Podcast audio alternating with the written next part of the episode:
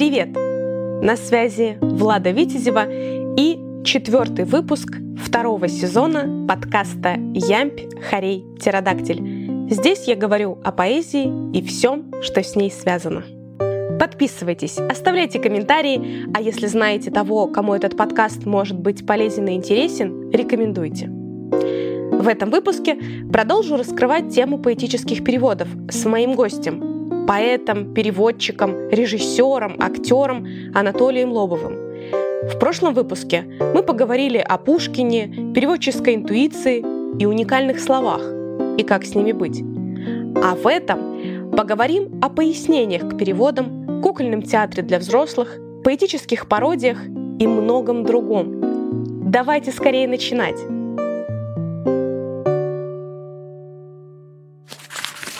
Есть такой прием, когда оставляют вот такие слова не переведенными. То есть, например, Набоков писал Лолиту на английском языке, он перевел ее на русский, и, допустим, Reader's Digest он оставлял просто, он не переводил там журнал или еще что-то, подборка.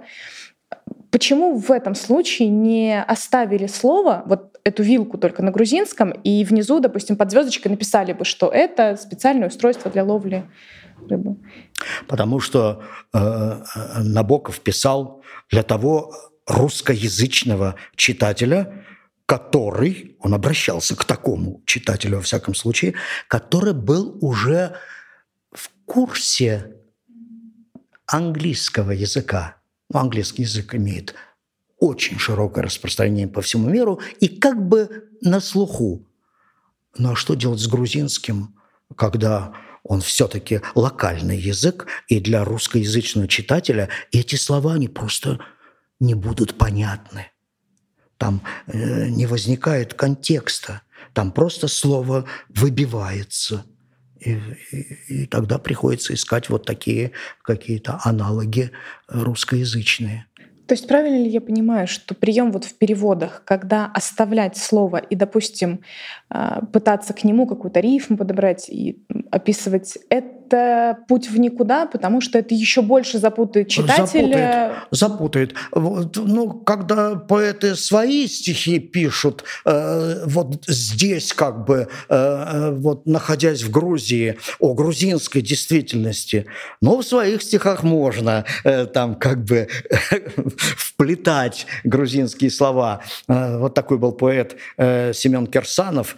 Там у него стихотворение, мне оно очень нравится, это стихотворение. Это стихотворение человека, впервые побывавшего в Грузии. И вот это вот как бы, да, настроение, вот э, такое мироощущение неофита, который впервые здесь побывал, и ему это вот все нравится. И, и вот там у него он, он просто не берет никакого перевода слов, а оно становится понятно, ну, может, широкому русскоязычному читателю не очень понятно, но тем, кто уже побывал в Грузии, это стопроцентно понятно, да, потому что, да, я думаю, и вы знаете, да, Чика, ну, стакан, Понятно. Да, и вот у него там есть, да, чика красного, чика белого, чиковани, ижгенти, чокнемся. Сокартвелоши ме первелотвар, говорю я, карту рожок неся. Зноем обдал нас город Тбилиси, хорохорятся горы голуба. Дождь нам тацменди, тихо вылися, и до Майдани мчи по жолобам. Вот он использовал вот, вот эти грузинские слова. Это очень интересно, потому что сейчас в Грузии действительно очень много разноязычного населения, и даже был такой мем с тортиком «Гамаржоба, do you have таблетки от кашля?» То есть здесь действительно пытаются изъясняться на любом языке. Но вот вы сейчас э, прочитали стихотворение, а там ударение Тбилиси и Мтацминда. Я понимаю, что в грузинском нет ударений по факту, но на русский язык, если мы говорим Тбилиси, как обычно для восприятия, им Тацминда. Насколько здесь это допустимо или лучше так не делать и все-таки сохранять ударение. В поэзии допустимо очень многое. И почему мне нравится именно это стихотворение Семена Кирсанова? Э, потому что это, э, э, это лексика человека, который здесь впервые, он еще не освоил э, все эти ударения. И он вот так произносит. Но и пытается тоже как бы, да, сделать ударение, как ему сказали в грузинском, все-таки преимущественно это на первом слоге идет ударение ударение. Вот он там вот, вот эту тонкость как бы и попытался зафиксировать, да? Вот. Интересно. То есть, да, это такой юмор, но он понятен именно тем, кто уже здесь есть, тем, кто, тем, есть, кто да. знает да, грузинский, верно, это, да. это еще более э, интересно становится, потому что это двойное дно стихотворения. То есть не, не просто все понятно. А еще, а что еще, вот здесь да. вот шуточка, вот ну, тут вот шарм, да, да, да. И про вино, что одним бокалом, конечно, никто не ограничивается. Расскажите, пожалуйста, а ваша режиссура, да, то есть университет и работа в театре, и э, литературная деятельность именно как поэта, как переводчика, как оно взаимосвязано получилось. Потому что все-таки режиссеры, они не все пишут стихи, это не обязательное условие. Да, это совершенно не обязательно, э, но тем не менее способствует началось такое как бы письменное творчество э, с того, что я э, в свое время, еще в советские годы, я был активным читателем журнала «Театр», постоянно его выписывал, и вот там, а я уже к тому времени занимался режиссурой, и там я прочитал такую интересную фразу, что будущее режиссуры в том, что режиссеры будут ставить спектакли по текстам ими самими же сформированным. Ну, потому что режиссер все время наталкивается э, на желание интерпретировать, а перед ним стоит барьер из запретов – это делать. Хорошо, если а, автор живой, э, драматург, и можно с ним как-то посоветоваться, и то иногда бывает болезненно. А уж э, против Шекспира не пойдешь. Там, ну, разве что можешь чуть-чуть сократить. А что-либо переписать, боже упаси, это табу. И поэтому вот это выражение мне запало, что будут ставить спектакли по текстам, сформированным ими же самими. И наступил тот момент, когда мне стало тесно в рамках заданной драматургии, и мне захотелось поставить что-то по тексту мною самим же сформированным.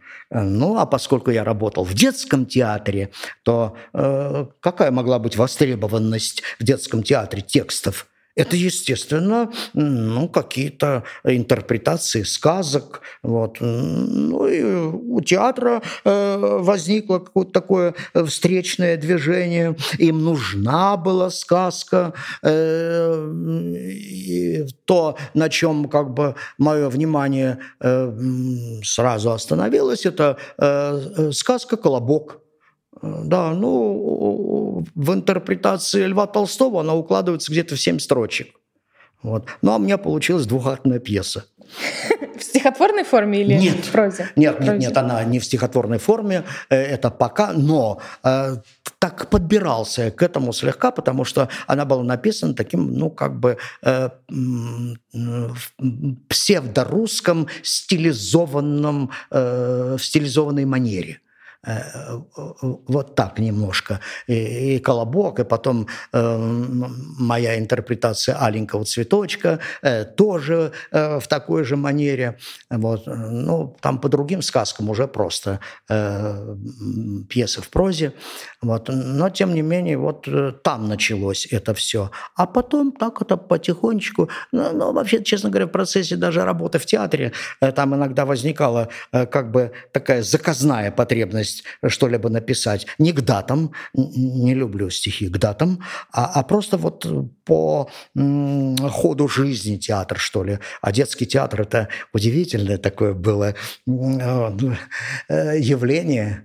Я до сих пор с удовольствием вспоминаю. Счастлив, что я, в общем-то, всю жизнь практически проработал в детском театре. Потому что, ну, например, там э, приходили э, к нам юные зрители, это совершенно детишки вот, нулевого класса, и как-то у работников педагогической части возникло желание создать для них такой праздник э, посвящения в зрители. То есть они вот с этого момента становились нашими регулярными зрителями. Ну и у них возникла эта идея. Обратились ко мне, они уже знали, что я там пописываю пьесы как-то и все. А вот не могли бы вы нам помочь вот что-нибудь такое для этого праздника сочинить? Ну, я так посидел, подумал, а что нет? Ну, ну, идея-то хорошая, ну, действительно, э, приходят дети. Если до этого их там э, бабушки, дедушки, мамы, папы приводили за руку, и все это было так эпизодически, то с этого момента это закономерно, что вот такой праздник, да, они становятся нашими постоянными зрителями. Их надо вот в это, как бы вот это новое их состояние посвятить. Ну и так вот так написалось такое вот, на, именно на такой прикладной момент, да, там должен был выйти актер на сцену э, в сказочном костюме, в цилиндре, с волшебной палочкой в руке. Он взмахивал этой палочкой, и загорались огни. А я помню свои впечатления детские, когда я приходил э, в ТЮЗ, это театр юного зрителя. И, и, и мы сидели в зале, ну, нормально, такое серенькое освещение, все, так, какие-то там э, вот, э, рожки, бра. И вдруг в какой-то момент вот осветители пробовали, э, да, включали фонарики.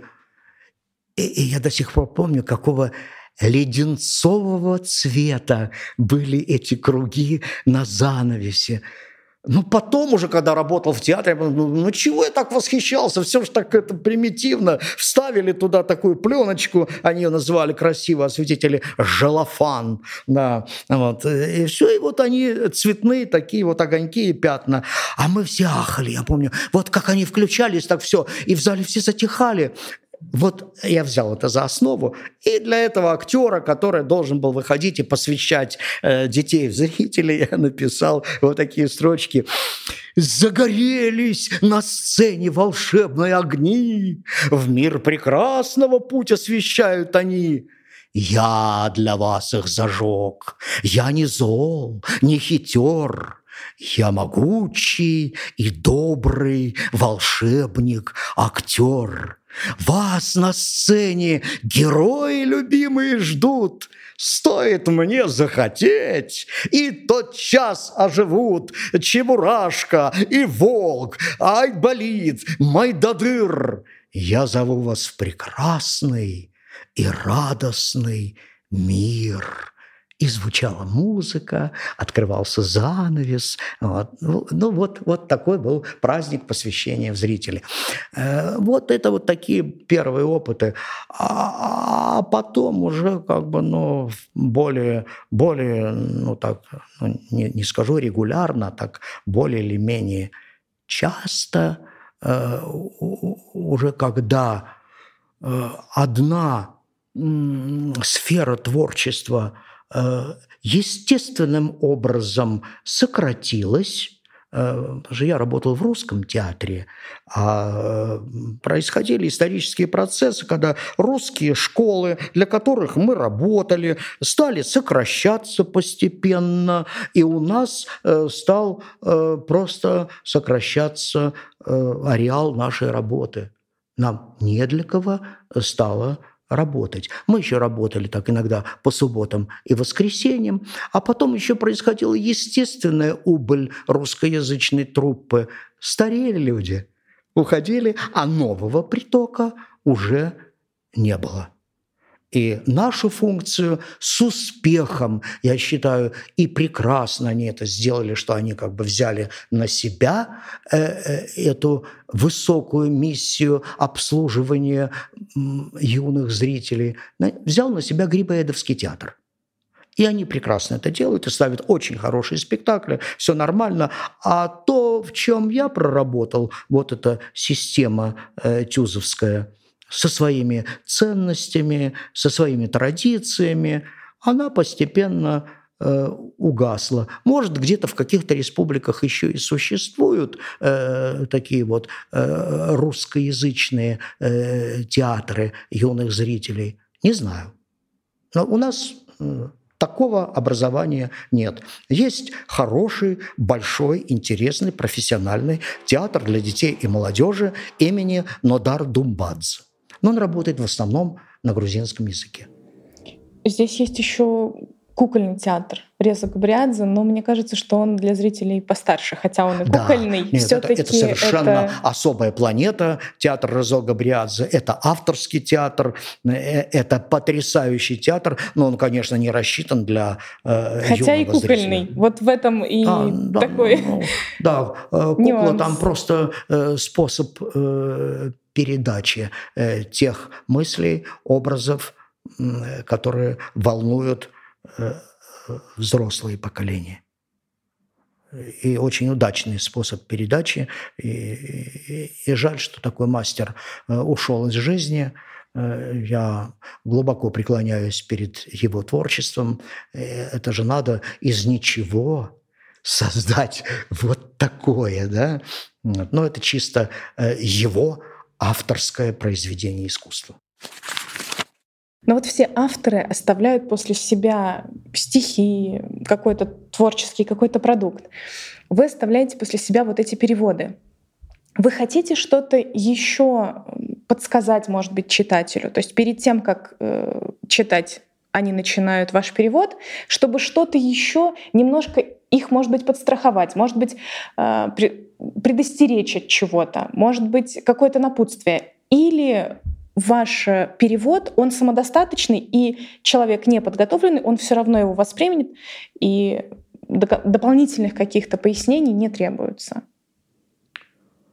Я считаю, что э, поэзии как таковой, а переводы, они относятся к области поэзии, никаких подпорок и костыликов не требует это должно быть безусловно.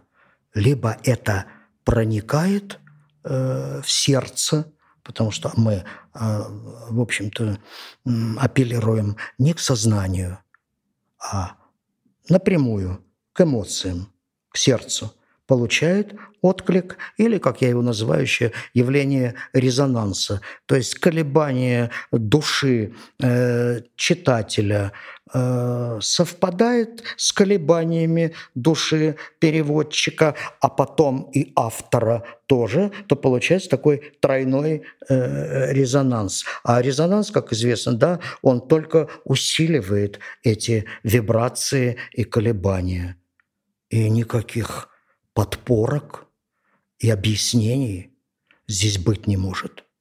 Так же, как мы не любили даже в театре иногда э, наша педагогическая часть, такая, вот такой орган был в театре, они иногда брали на себя вот такую функцию, они выходили перед спектаклем и э, пытались настроить зрителя. И это очень благородная миссия была. Я за такую миссию, но в этом они иногда э, перехлестывали, потому что они э, вдруг вторгались э, в тело э, будущего спектакля, который посмотрят юные зрители, и начинали, э, э, увлекаясь пересказом, пересказывать, то есть подставлять костылики для их восприятия. Ну, и актеры, надо сказать, а, а режиссер так особенно, мы все противились этому, и в беседах с ними пытались их как-то э, приостановить и предостеречь от этого, потому что искусству не нужны костыли. Готовить э, к нему надо, но не мы этим занимаемся. Ну как я буду э, перед своими переводами что ли бы объяснять. Вот вы знаете, да, вот такая одинокая женщина живет вдали. Ну, ну, ну смешно это. Нет, нет. Э, либо это воздействует, либо нет. А серьезно, мы уже поговорили, а вот все-таки есть какие-то юмористические стихи, есть какие-то пародии, есть что-то, что не только апеллируют к чувствам, к душе, к сердцу, а еще просто вызывают улыбку, ну и скорее это такой шарш на реальность, ну вот что-то такое э, в вашем творчестве. Да. Отразилось? Да, да, был такой опыт. Был, собственно говоря, вот э, мое сотрудничество с альманахом на холмах Грузии, э, по сути, вот с этого и началось у меня на руках был 29 э, номер этого альманаха. Я работал с этим номером, потому что я ставил в это время спектакль по пьесе, которая была напечатана в этом 29 номере. Это э, пьеса местного талантливого драматурга Александра Мейпариани, называлась эта пьеса «Аромагия любви». Э, ну, театр «Орион» и, и, и руководитель «Ориона» Михаил Юрьевич Айдинов предложили мне э, поставить на общественных началах. Э, ну, я прочитал пьесу, я не сказал бы, чтобы я сразу был бы в восторге. Э, я понимал, что над ней надо работать. Но рядом живой драматург, э, и, и поэтому как-то вот у него дома мы сидели, и, и Э, пытались там э, ну, ну, что-то что в этой пьесе э, как бы структурировать, так скажем.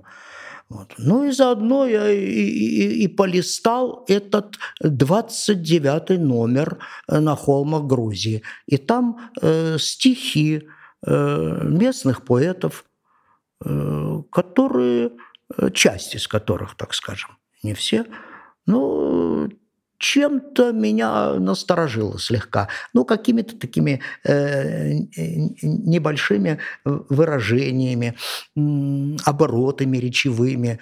Или даже, пожалуй, как я потом выяснил, а я сгоряча так это взялся было клеймить, э, это были опечатки – да, ну такое тоже бывает. Ну что теперь делать? Написано пером, не вырубишь топором, я читаю, опечатка так опечатка, и все, и вот так-то э, юная поэтесса э, пишет э, да, стихотворение э, о э, ну, известном всем французском э, стиле стихосложения о триолете. Ну и там Видимо, опечатка была, это слово было напечатано через «а». Mm. Не «триолет», а триолет. Но поскольку живу здесь, в Грузии, у меня на слуху, понятно, здесь, на юге, находится триолетский хребет. Ну и Остапа понесло. Я на эту тему. И так, вначале так где-то у себя дома так, на, на, на бумажечке э, вот обыграл это. Вот. Ну а потом там какие-то другие э, интересные вещи мне показались. Э, и, и, и так меня как-то увлекла э, вот, эта интересная работа. Вот, я стал уделять ей какое-то время. И, и написалось несколько пародий на стихи авторов, напечатанных в этом 29 номере. А мы репетировали, и Михаил Юрьевич Айдинов, э, редактор на Холмах Грузии, э, приходил э, на наши репетиции, смотрел, поскольку он и, и еще и руководитель этого поэтического объединения «Орион», ну, и я как-то так, зная все это, решился, решился ему показать эти пародии. Он так бегло просмотрел, сказал, а что, ну, в общем-то, ну, ну, нормально. Да, ну, вполне достойно. Вот и все. А меня еще э, Бестов в ребро подталкивал. Это ведь э, образ Александра Иванова, известного пародиста, да, э, который, э, ну, которого там э, в свое время в Москве даже пытались отравить, грозили ему всяческими карами да, за то, что он, ну, найдя просто какое-то одно слово в стихотворении поэта, ну вот тут же разражался такой убийственной э, просто пародии. Да? Ну, вот, э, «Косматый облак надо, надо мной кочует». Э, Николай Доризо, если не ошибаюсь, значит, поэт. Вот Александр Иванов ухватился за это одно словечко «облак». И написал просто гениальнейшую пародию э, на это все, да, как здесь каждый птичка, помахивая хвостик, вызванивает мой стихотворень, и заканчивалась эта пародия, да, вот, э, э, велик могучим русским языка. Да. Ну вот так. Обижались поэты. Я знаю всю эту историю с Александром Ивановым, но поскольку вдохновлен был немножко его творчеством, я любил эти его пародии, а его любила вся страна, практически кроме самих поэтов. Ну и как-то, чтобы смягчить это все, э, э, я через несколько дней э, позвонил Айдину и сказал, Михаил Юрьевич, ну вот чтобы все-таки как-то не, обижались, потому что, ну мало ли, я ведь не со зла, я просто видел какие-то вещи, ну что, ну, ну триолет, триолета через А. Ну, ну, он говорит, нет, ну все понятно, э, не, публикуй, не торопись публиковать тогда, да, проверь э, как-то и все. Но я написал такое вот, ну, небольшое предисловие к своим э, пародиям. Вы на меня не обижайтесь, простите ернический тон, хранить молчание постарайтесь. Поэт во гневе моветон. Я невосторженный мечтатель и грубо льстить не стану вам. Я ваш взыскательный читатель. Отомщение мне и аз воздам.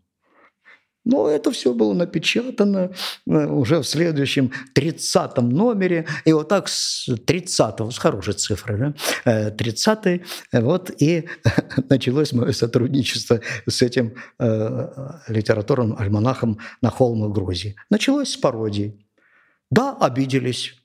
Да, и некоторые обижаются до сих пор, потому что там есть одна пародия, ну, которая, ну, теперь как, ну, ну, ну показалась мне там э, строчка, ну не то что сомнительный, а, а там как-то поэт э, призывает музу, и, и муза, значит, там э, выдает ему какой-то значит, хандра у поэта. И, и, и вот он призывает музу, и она от хандры какой-то там э, снадобье, э, причем в строку не укладывалось, не укладывалось слово снадобье, и там читалось как снадобье. По-другому не прочитать было.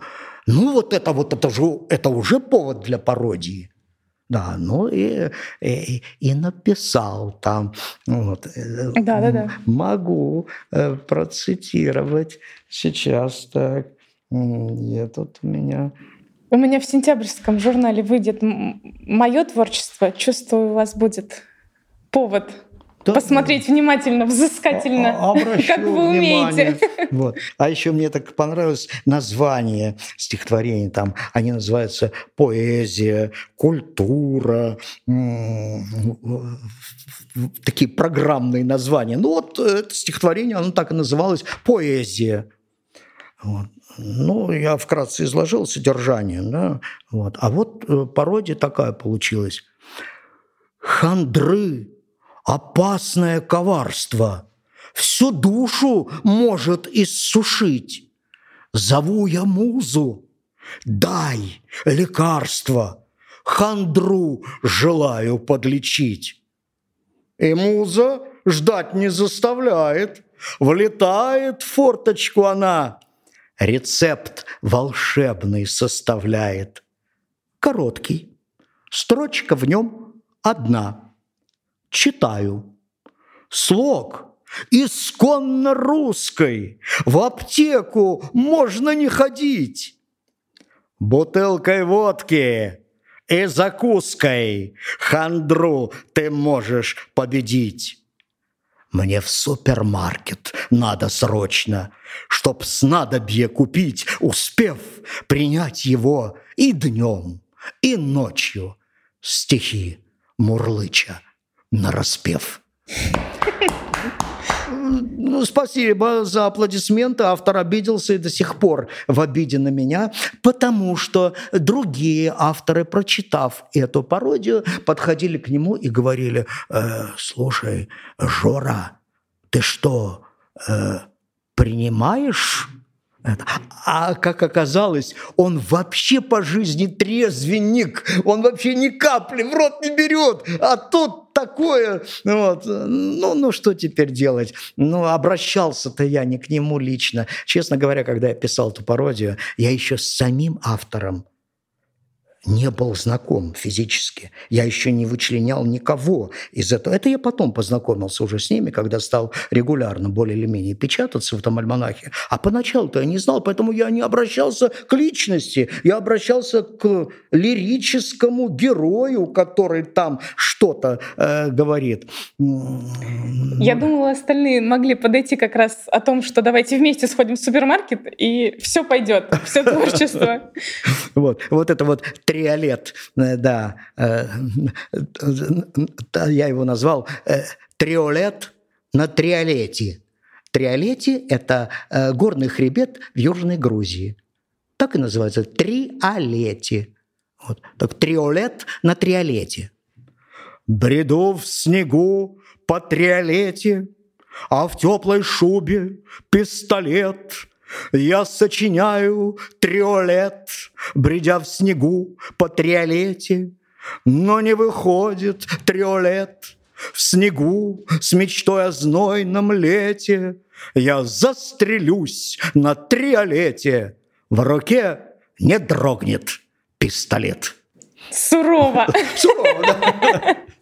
Вот. Ну, не пишите э, триолет с буквой А. Абсолютно верно. Для всех авторов всегда обязательно проверять количество слогов, ударения и так далее, чтобы вот такие пародии еще прочитать пародию? Давайте. Да, да. Э, тоже одна из моих любимых. Э, но тут поэтесса не обиделась на меня, наоборот. Мы с ней неоднократно на каких-то там творческих вечерах вот э, с этой пародией, ну, устраивали только маленький перформанс. Она читала оригинал, а я тут же э, подавал пародию. Она в восторге всегда была. Вот. Но э, ее стихотворение э, называлось «Красная шапочка 2. Угу. Ну, я тоже назвал так. Красная шапочка 2. Полубред. Сытый волк. Просто так, между делом. Ночью красную шапочку щелк. А на утро стал маяться телом, и душой занемог старый волк. Взвыл он громко, протяжно, в стихах. Был я с молоду лих, нынче стар. Я могу только щелк, но не тр... Поугас в моих чреслах пожар. Страстный стон красной шапочки стих. Что ей проку в потасканном волке? И зачем посвящать ему стих, Чтоб пылился у волка на полке? И хвостищем ему не крутить Перед теми, кто держит фасон. Ну а я буду музу творить В сутки раз всем грядущим на сон. Вот эти э, два словечка – музу творить, и, и стали вот этим триггером для э, э, вот этой пародии. Потому что я так до сих пор не знаю, а что это значит музу творить? А автор тоже мне не смогла это объяснить. Э, как вот у меня с переводами вы упомянули тогда э, «Верлибр», «Свободный стих». Э, да, я так осторожно подбираюсь к этой теме, очень осторожно и пока не рискую, потому что, обжегшись на молоке, дуют потом долго на воду. Вот у меня был такой случай, когда я так-то слегка да, получил легкий ожог э, при попытке перевести свободный стих. Это когда мы готовили в онлайн-журнале Литпортал «Восток-Запад» э, британский выпуск. Ну и мне из редакции переслали несколько э, стихотворений британских авторов – Э, ну, одного автора, э, который написал о Лондоне, и, и так так более или менее там было э, все понятно, э, я его перевел. Э, причем мне не нужен был подстрочник, я просто, ну, как бы так со школьных лет, так более или менее. Знаю английские и, и словари к тому же, да, на подмогу всегда приходят. То перевел. А вот со стихотворением другого автора – вот э, сколь не бился, сложно было перевести. Э, так пытался, но дошел до какой-то фразы, где я э, не мог э, вникнуть в смысл э, того, о чем говорит автор. Ну, не мог никак. Никакой словарь здесь пом- помочь не может. Э, все-таки, э, ну, так меня учили, во всяком случае. Это идет еще э, из театра. Ну, театр такое искусство. Мне как-то с молодых ногтей внушали, э, что театр – это искусство для человека, посредством человека и во имя человека. То есть все завязано на человеке. То есть человек должен понять а там я тоже так-то, считая себя человеком, понять не мог. Ну, тогда я обратился через редакцию, попросил их, я говорю, ну, ну, как-то, я говорю, выясните у автора, вам там ближе, он тоже в Лондоне живет, э, вот что вот конкретно вот этой фразой он хотел сказать, потому что я дошел до нее, и ну, все, ну, стопор, не могу дальше, потому что я не могу переводить, если я не понимаю смысла. Угу. Ой, редакция обратилась к этому автору. Я получил такую гневную отповедь. То есть как-то я посмел вообще спрашивать о каком-либо смысле, когда сам автор не знает, о чем он там писал в тот момент, потому что это свободный поток сознания. Вот так я и отослал назад это стихотворение с отказом его переводить. Его перевела потом другая девушка как-то, и, и автор все равно не был доволен, э, потому что, ну, это...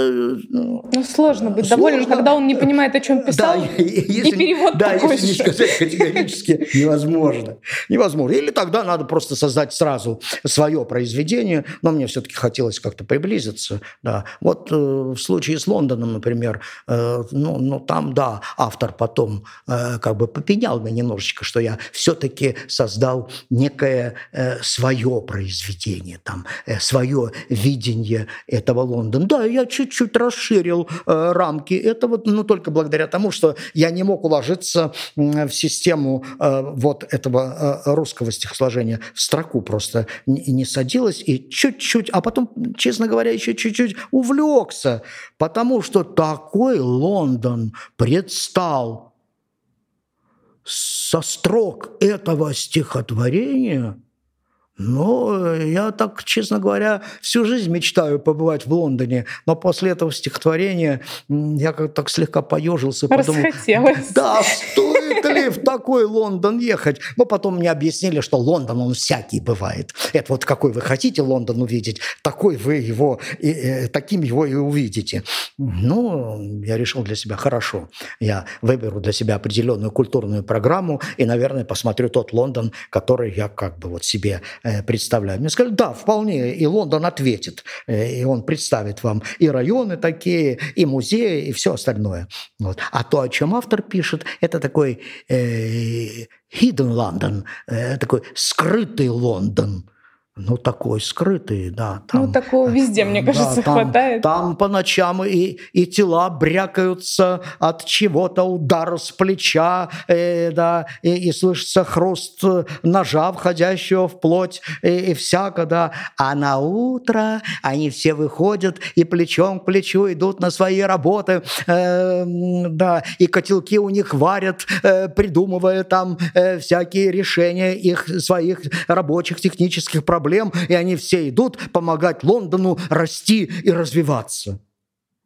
А ночью Бог знает, что там творится в этом скрытом Лондоне. Ночью надо спать. Туристы обычно приезжают в Лондон, смотрят этот высокий, красивый, и на этом все заканчивается. Спасибо огромное за ваши стихи, за переводы, за очень интересные истории. Спасибо. Пожалуйста. Что ж, В этом выпуске мы завершили обсуждение поэтических переводов с профессиональным переводчиком и поэтом Анатолием Лобовым. Хотя на эту тему, по-моему, можно говорить бесконечно. Но в следующий четверг будет новый выпуск и новая тема. Не пропустите. До встречи в эфире.